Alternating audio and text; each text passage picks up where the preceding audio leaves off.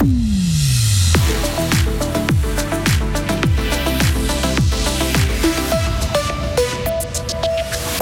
Pas question de rouler à plus de 30 km heure à Fribourg, même si vous avez un bon coup de pédale. La limitation concerne tous les usagers de la route et selon ProVélo rend le trafic vraiment plus sûr. Ils sont les petits nouveaux du Parlement fédéral. Les conseillers nationaux fribourgeois Nadine Gobet et Nicolas Colli prêteront serment ce lundi, premier jour de la première session de la 52e législature. Et la semaine prochaine, c'est un conseiller fédéral que les parlementaires éliront. Mais avant cela, les candidats passent sur le grill avec ce lundi audition devant la conférence des parlementaires paysans pour les prétendants socialistes. Des chutes de neige en basse altitude ce matin, température maximale 2 degrés. Demain restera hivernal. Et oui, oui, nous sommes lundi 4 décembre 2023. Bonjour Sarah Camporini. Bonjour Mike, bonjour à toutes et à tous. Pour une cohabitation plus saine entre les usagers de la route. c'est le message porté par euh, la police cantonale fribourgeoise au sujet du 30 km/h en centre-ville. Depuis le 2 octobre de cette année, la mesure est appliquée sur plusieurs tronçons. Les automobilistes sont bien évidemment tenus de la respecter, mais les cyclistes, eux aussi, doivent se conformer à cette limitation.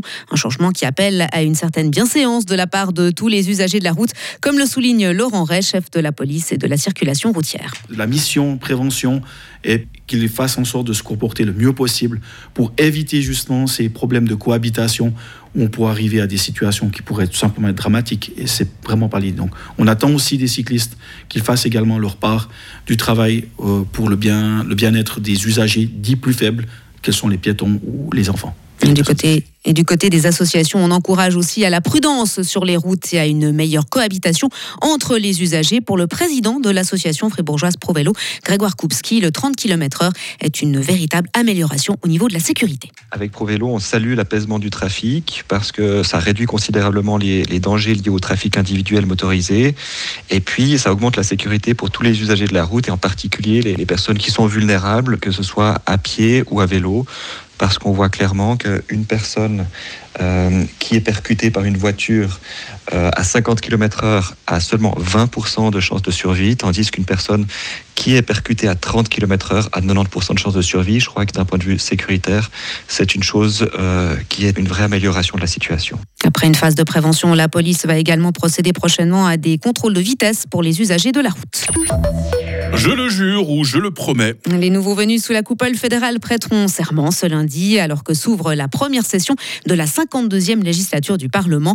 Parmi eux, les fribourgeois Nadine Gobet et Nicolas Colli. Pour rappel, la PLR et l'UDC ont été élus conseillers nationaux le 22 octobre dernier. Et puis la semaine prochaine, c'est un nouveau conseiller fédéral qui doit sortir des urnes. Les parlementaires choisiront le successeur du socialiste Alain Berset. Et à ce propos, les examens, ça vous donne des sueurs froides. Eh bien, les candidats socialistes au Conseil fédéral Jon Poult et Beat Jans tâcheront eux de rester zen. Ces deux prétendants à la succession d'Alain Berset seront auditionnés par la conférence des parlementaires paysans ce lundi.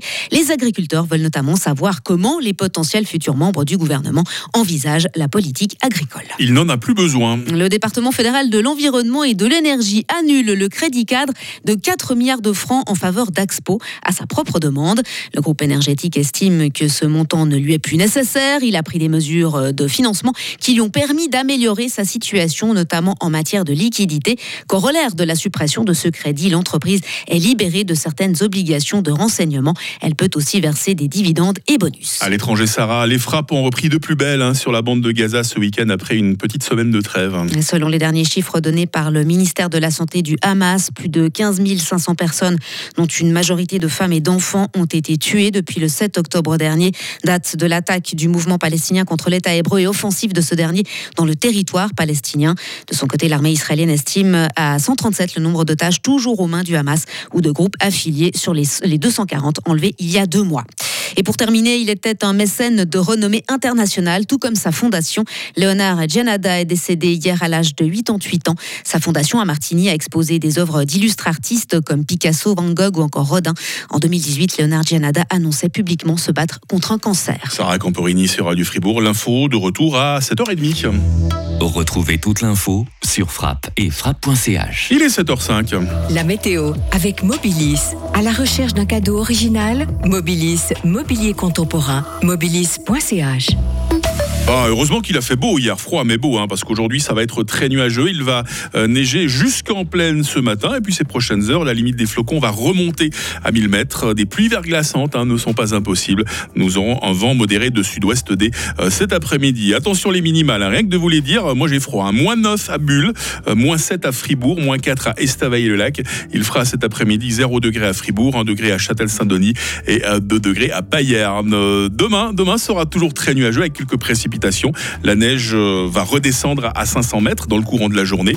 Température minimale 2 degrés, maximale 6. Une amélioration est attendue euh, mercredi après-midi avec 5 euh, degrés. Amélioration qui se confirme jeudi. Journée bien ensoleillée avec 3 degrés. Nouvelle dégradation vendredi et cette fois, il fera 4 degrés. Faut suivre, hein. il y a de l'action dans la météo cette semaine. Nous sommes lundi, nous sommes le 4 décembre, 338e jour. Bonne fête à toutes les Barbara qui nous prêtent une oreille attentive ce matin. Il fera jour de 7h50 à 16h40.